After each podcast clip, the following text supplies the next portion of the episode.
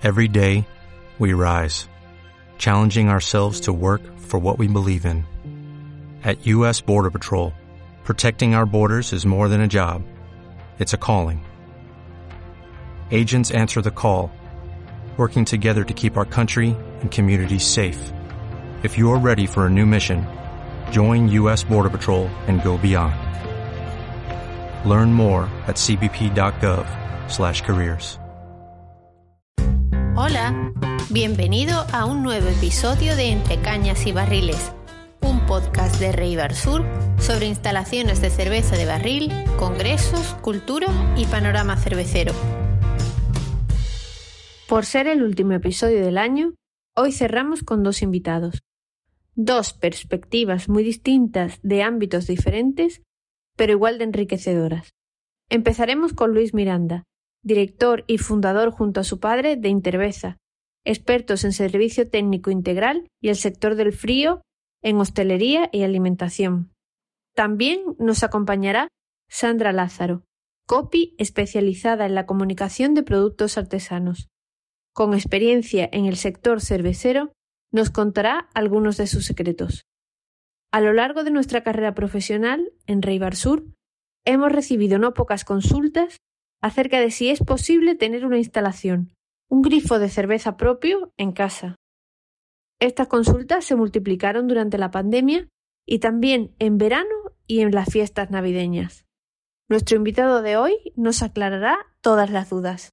Hola Luis, muchas gracias por haber atendido la llamada de Entre Cañas y Barriles, el podcast de Rey Bar Sur. Gracias por estar con nosotros. Igualmente. Luis, al principio comentábamos que trabajas en, en Interveza, comentábamos un poco a qué se dedica la empresa y ¿nos puedes contar cómo surgió la idea de precisamente de, crear Interveza? Pues eh, surgió con las necesidades de las cervezas artesanas, de la, de la, del surgimiento de las cervezas artesanas en el 2013 eh, se forjó en el 2015-2016, donde empezamos a prestar servicios de, de, dispensación, bueno, servicios en puntos de venta para el, tema de la dispensación a estas pequeñas cerveceras. Y con el tiempo pues hemos ido agrandando un poco lo que son la, actividad en, la empresa, que es no solo servicio técnico, sino también pues suministramos componentes y elementos de, de maquinaria.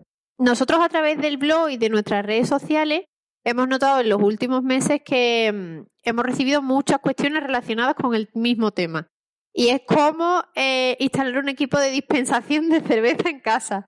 Entendemos que, la pandemia ha tenido mucho que ver en esto. ¿Vosotros habéis recibido también peticiones parecidas? ¿Habéis notado esa demanda? Bueno, nosotros como tenemos un, apartado de alquiler de, de grifos de cerveza, pues sí que es verdad que en este último año hemos, tenido bastante demanda de grifos para alquilar para fiestas privadas, para particulares y, la verdad es que sí, que en un año hemos notado bastante, bastante actividad o requiriéndonos este servicio de, alquiler. ¿Realmente es fácil instalar un equipo completo de dispensación en casa? Pues sí, y atiende los consejos de un, de un técnico, pues es relativamente sencillo, ¿vale? O si tiene eh, una preinstalación hecha la instalación, solo conectar y es, sencillo. Porque ¿cuáles son los elementos mínimos indispensables que hacen falta para tener una instalación en casa? Pues los elementos mínimos que tiene que tener una instalación serían pues desde el grifo, la columna, la bandeja de desagüe y el soporte para la barra, ¿vale? Un equipo enfriador con su serpentín, cabezal y regulador. ¿Vale? Esos son los elementos mínimos que tiene que tener una instalación, aparte ya de la instalación, las líneas, las tuberías, las conducciones, ¿vale? de la instalación.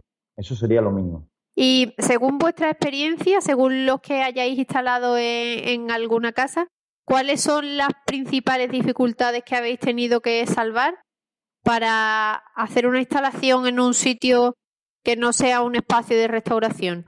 Eh, bueno, lo que no, el principal problema que nos encontramos es que no son gente, bueno, los particulares no suelen ser profesionales y no saben un poco, bueno, pues darle los consejos para realizar la puesta en marcha de la instalación o cómo se pincha el barril pero técnicamente los problemas son prácticamente lo mismo, el punto del agua, el punto de desagüe.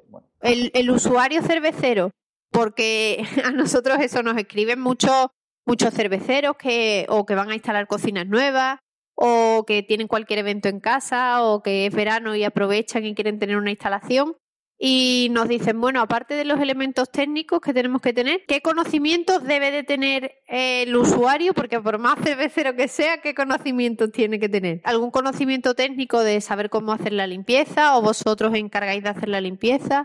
En realidad no tiene por qué tener ningún conocimiento previo, eh, simplemente que prestar mucha atención a las explicaciones del técnico a la hora de la puesta en marcha y de la, del pinchar, pinchar el barril y colocar el CO2, el regulador en el CO2 Sí que es verdad que después participan otros elementos como son el tiraje, ¿vale?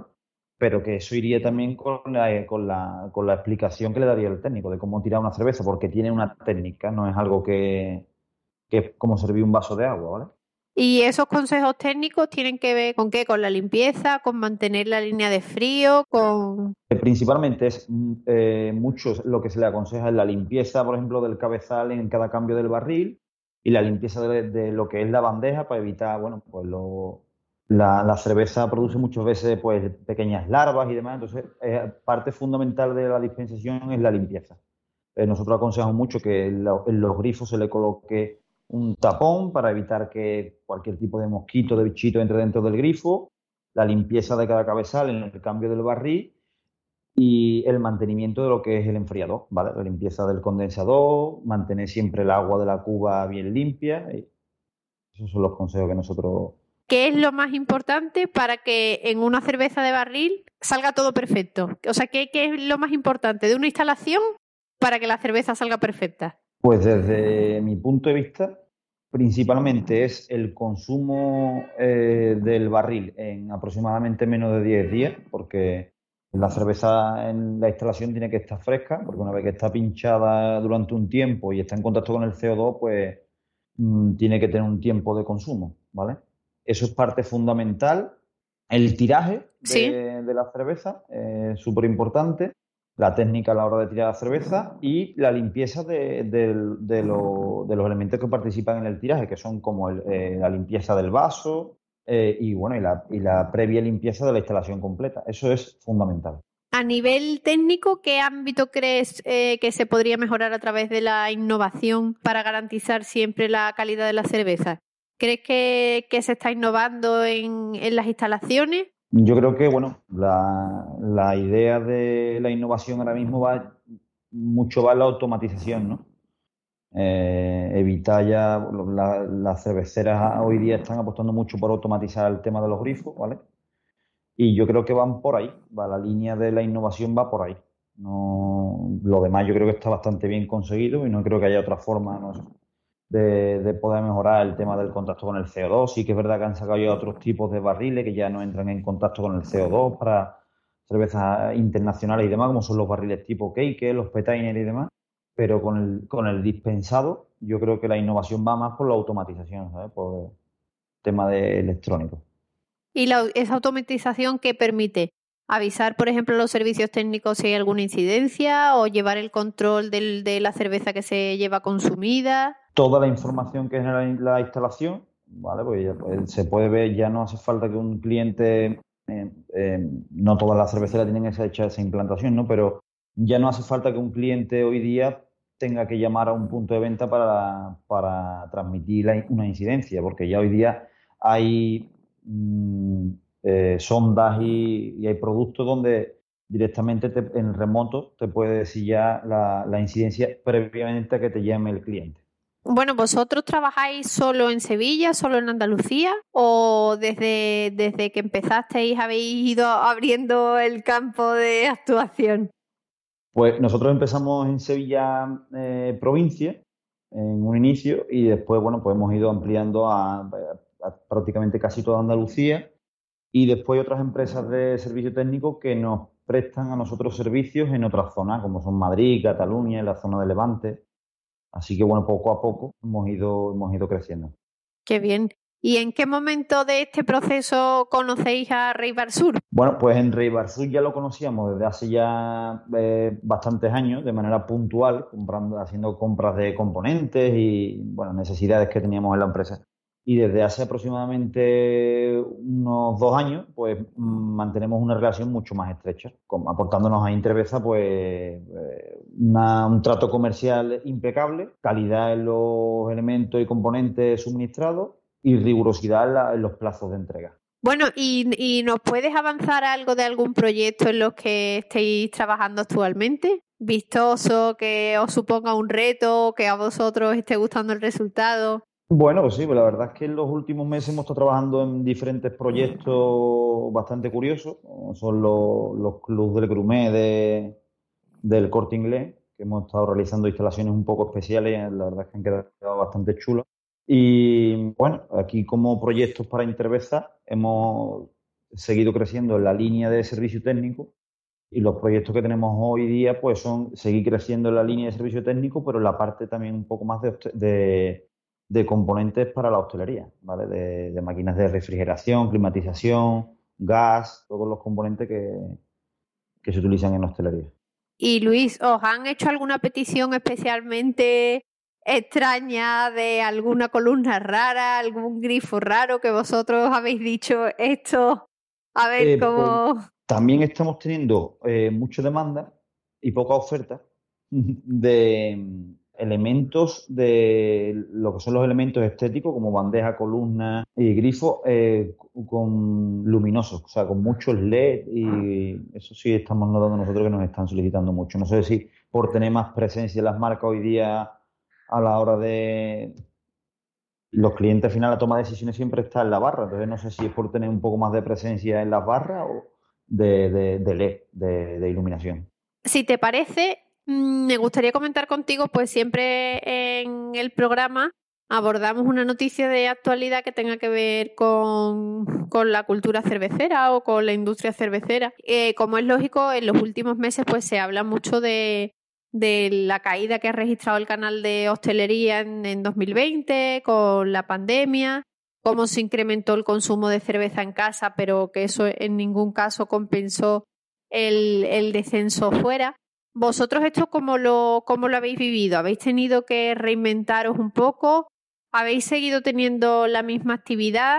¿Cómo, cómo habéis vivido ese cambio de 2019 a 2020 y de 2020 a ahora 2021? Pues en realidad el 2020 fue un año de, mucha incertidumbre porque, bueno, mm, estuvimos tres meses sin actividad alguna, y, pero bueno, aquí desde Interveza pues intentamos no estar de brazos cruzados. Entonces, lo que eh, seguimos avanzando en proyectos que teníamos por desarrollar y proyectos que teníamos al final del cajón que hemos ido sacando ya hoy día y, bueno, y están dando ya sus frutos. Y, de 2020 a 2021, ahora sí habéis empezado a notar que ya han cesado la mayoría de las restricciones, habéis visto el movimiento de la hostelería. Bueno, pues sí, desde 2020 a 2021 parece que ya la hostelería mm, vuelve a su normalidad aparentemente, pero bueno, la, todavía no están al 100%.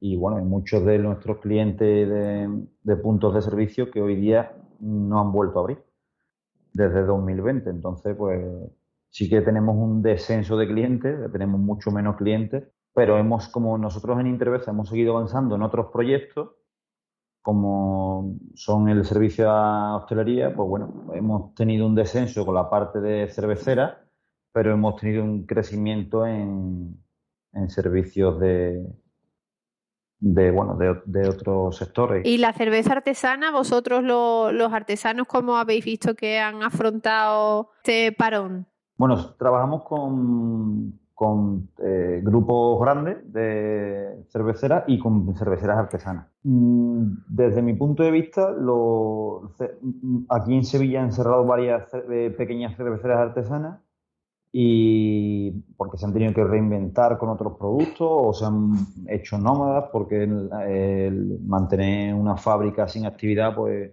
es bastante costoso. Y nosotros hemos eh, notado un, eh, mucho menos actividad de cerveceras artesanas. No sé si por su precio o porque las otras cerveceras han atacado comercialmente de otra manera pero sí que notamos que las cerveceras artesanas han tenido un, un pequeño bajo. Eh, si te parece, solo nos queda pendiente el formulario final secreto para todos cerveceros para que te conozcamos un poco mejor desde el punto de vista cervecero y desde el punto de vista personal.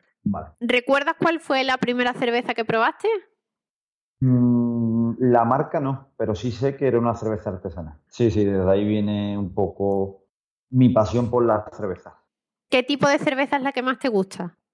Pues las tipo lager y, y IPAs. ¿Cuál es la que menos? Stout. ¿Un viaje que asocies a una cerveza o alguna cerveza que hayas probado en un país distinto, en una ciudad distinta? Pues un viaje a una cerveza. Eh, en Brujas, Bélgica. ¿Qué prefieres? ¿Una cerveza en barra informal con los amigos o en mesa y mantel acompañado de una buena comida? Pues las dos me valen. Las dos me valen, pero, pero siempre en compañía. No, no me gusta eh, tomar cerveza solo, a no ser que esté en casa. Pero dependiendo de la ocasión, pero sí que es verdad que los bares me da igual en barra o en mesa, pero siempre con compañía. Si tuvieras que recomendarnos un lugar eh, particular para disfrutar de la mejor cerveza, ¿sería?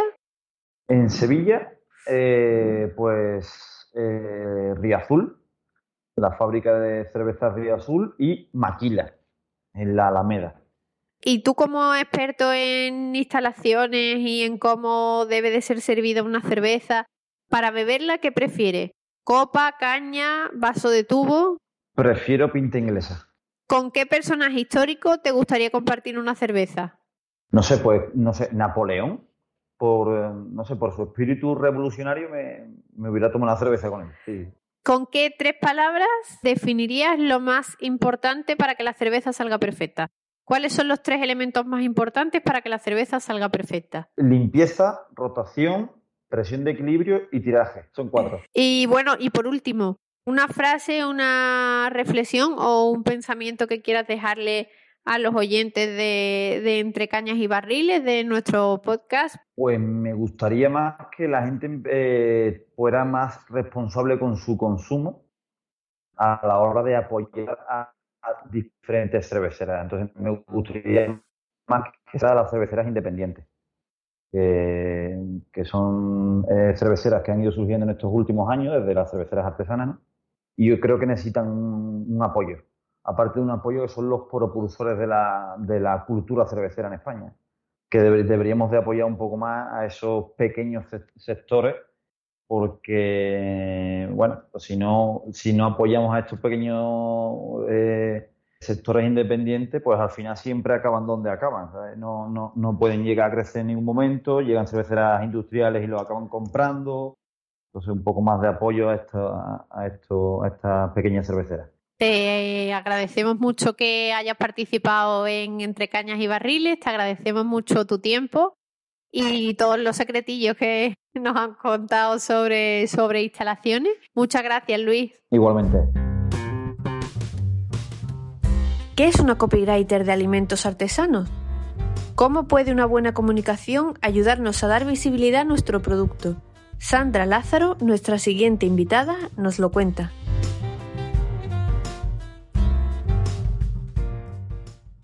Hola Sandra, bienvenida Entre Cañas y Barriles.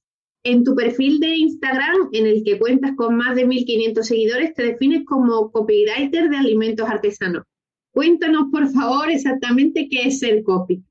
Hola, Paula. Encantada de estar aquí. Muchísimas gracias por, por vuestra invitación. Bueno, pues un copy, al final lo que hago yo concretamente es ayudar a los negocios que fabrican de manera artesanal alimentos o bebidas a que transmitan toda esa esencia que tienen, ¿no? Desde su autenticidad, desde sus valores, para que al final conecten con los clientes que de verdad valoran esos productos y para diferenciarse de la competencia, ¿no? Porque al final todo esto es lo que va a hacer pues que aumenten sus ventas, que es para lo que están ahí los negocios, ¿no? Yo les ayudo a poner orden en todo esto, trabajo con pues sus páginas web, sus redes sociales, su identidad verbal, sus secuencias de mail, todo, porque al final las palabras las usamos para todo y tiene que haber coherencia en toda la comunicación del negocio. ¿Tu aproximación al mundo artesano a qué se debe? ¿Es vocación? Eh, ¿Viste que te lo iban demandando los clientes? ¿O tú identificaste ese nicho por cubrir? Pues fue un poco mezcla de todo. porque es verdad que yo siempre, sin saberlo, he estado vinculada al mundo de la alimentación. Mis abuelos tenían fruterías, mi familia tiene restaurantes, pero al final fue un poco la vida la que me fue guiando, porque bueno, yo estudié biología hace ya muchos años, empecé a hacer prácticas en una empresa biotecnológica, en el departamento de marketing, que era como nuevo para mí, pero esa empresa eh, tenía una rama dedicada a seguridad alimentaria, ¿no? yo ahí ya era el nexo entre la parte más técnica del laboratorio y la parte de los clientes, ¿no? Que al final hablan como lenguajes distintos. Y yo vi que el mundo de la alimentación me iba gustando, ¿no? Iba descubriendo el mundo del marketing, de la alimentación, me iba gustando. Así que cuando decidí especializarme en copywriting, pues vi que el sector de la alimentación me gustaba, pero había algunos conceptos y valores que chirriaban un poco, ¿no? Con mi forma de ser y con mi forma de pensar y porque yo siempre he pensado que, eh, bueno, estoy convencida de que cómo nos alimentamos influye directamente en nuestra salud y en nuestra forma de vivir, ¿no? Así que vi también que había una necesidad por parte de los artesanos de saber comunicarse, de dar a conocer sus productos sin miedo, ¿no? Que la gente los conociera. Y ahí, uniendo piezas del puzzle, pues se unió esta vocación que yo traía con esa necesidad que había en el mercado y decidí trabajar con ellos. ¿Y cómo puede ayudar una copy a una marca artesana? ¿Qué valor añadido puede aportarle con respecto a una marca convencional que tenga detrás un, equipo potente de comunicación o, una agencia con 10 o 15 personas a su, disposición? Pues mira, al final yo a lo que les ayudo mucho es a, creérselo, porque muchos no se lo creen, saben que tienen un producto bueno, pero a la hora de comunicarlo les da miedo, ¿no? El cómo voy a contar mi historia, a la gente no le interesa.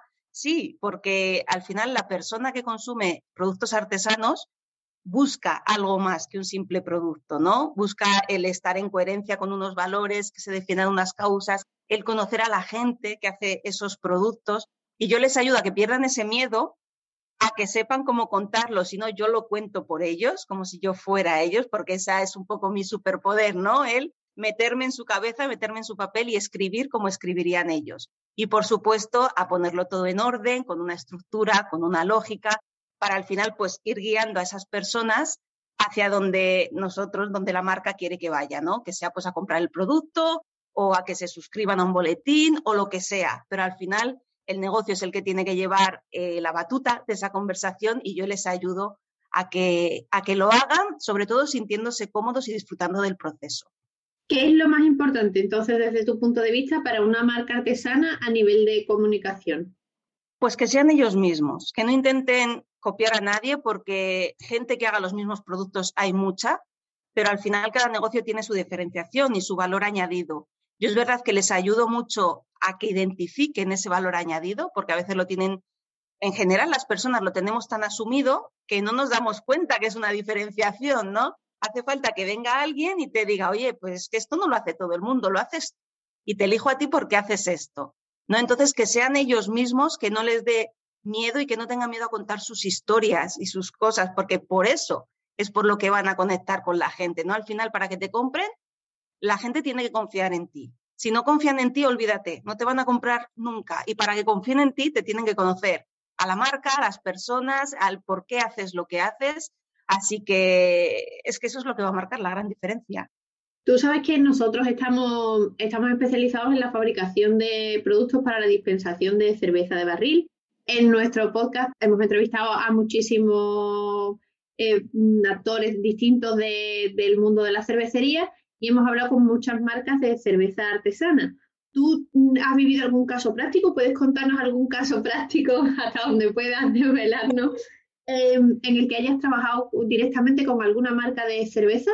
Sí, pues mira, tuve el placer de trabajar con una marca de cerveza artesana y la verdad que, me gustó porque trabajé con ellos mi primer proyecto de identidad verbal y fue, bueno, pues les ayudé a definir su propósito, su valor añadido, como comentábamos antes, y también a cómo tenían que comunicar, porque muchas veces se nos olvida que todo el mundo en la empresa comunica no solo comunica el comercial o el que está en redes sociales, no. El que contesta un mail, el que coge el teléfono, el comercial que va a presentar el producto a una tienda en la que van a distribuir o a un bar o a un restaurante en el que quieren que esté su cerveza presente y todo el mundo tiene que transmitir el mismo mensaje, tiene que saber por qué la cerveza comunica así, qué tiene que saber la otra persona, ¿vale? Y trabajé con ellos toda esa identidad verbal y porque además en el mundo de la cerveza es verdad que la cerveza artesana está creciendo mucho, pero al final pasa como en todos los sectores, que todo el mundo está diciendo un poco lo mismo.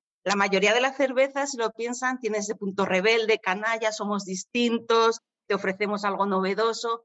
Vale, muy bien, pero ¿por qué eres tú rebelde y distinto y por qué ofreces algo novedoso? ¿no? Y esta cerveza era distinta porque realmente representaba a una mujer, lo hacía tanto con, el packaging de la botella como con los valores, la etiqueta, los colores, y al final el cómo se comunica la marca tiene que acompañar a esa parte también, ¿no? Y de ahí luego, pues, te pueden salir muchas cosas como el que yo propusiera esta cerveza para que patrocinara un evento de mujeres emprendedoras en la que realmente esa cerveza empastaba muy bien, ¿no? Así que, bueno, me gustó el sector, me gustó introducirme y creo que hay trabajo que hacer ahí.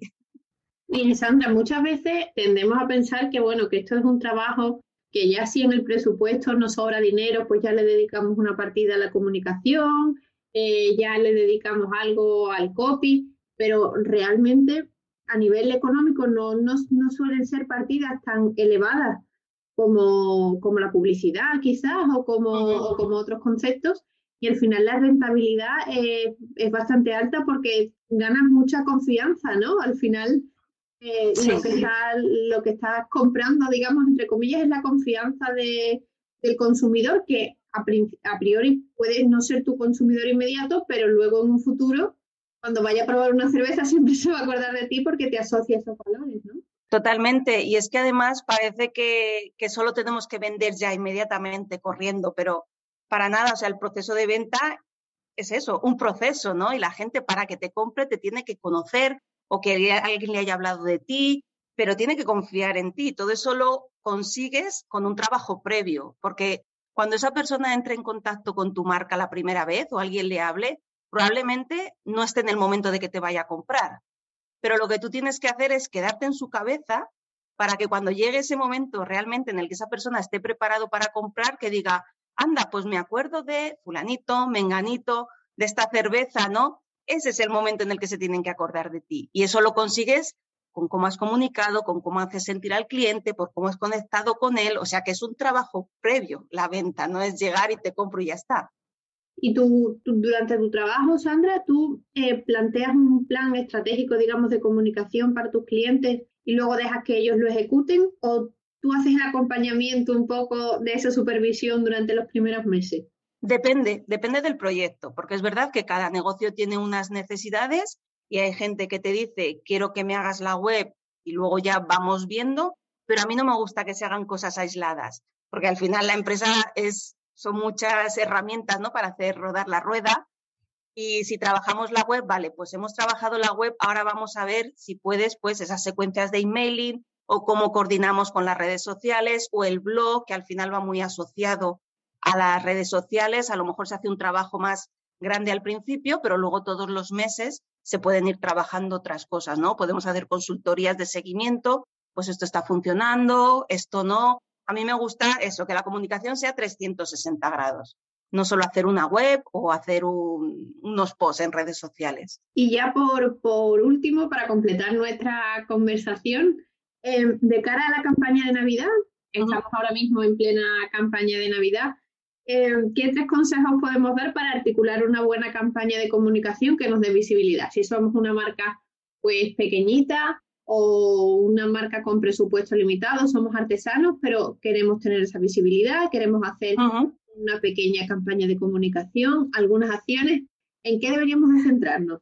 Por lo primero empezar ya, porque como hemos dicho antes, luego llega la época navideña y solo queremos vender, pero esto viene de un trabajo previo, así que hay que empezar cuanto antes y sobre todo eso, ser auténticos, no tener miedo a lanzar cosas distintas, a probar cosas distintas, porque es lo que va a llamar la, la atención. Y luego siempre puedes hacer acciones, porque al final todo va con una estrategia, ¿no? Tú pones post o publicas en redes o haces un sorteo o lo que sea, pero todo estratégico. Puedes hacer, por ejemplo, lo que llamamos los detalles de alto impacto, ¿no? Que es pues crear algo especial para tus clientes o para tus seguidores, ese manifiesto de marca, por ejemplo, o enviar algún producto a personas referentes de tu sector para que te den visibilidad.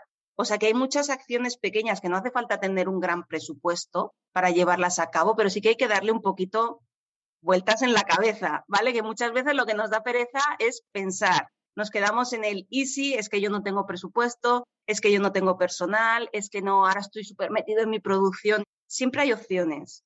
Hay que ser original, hay que ser diferente y no hay que tener miedo, que muchas veces es lo que nos paraliza. Pues Sandra, muchísimas gracias. Si queremos contactar contigo, tú por favor recuérdanos cuál es tu página web. Mi página web, bueno, está a puntito de salir, pero ya dejo la, dirección, que es sandralazarocopy.com. Y si no, me pueden encontrar en Instagram como Sandra Lázaro Copy también y en LinkedIn. Son las redes sociales donde estoy más, más activa.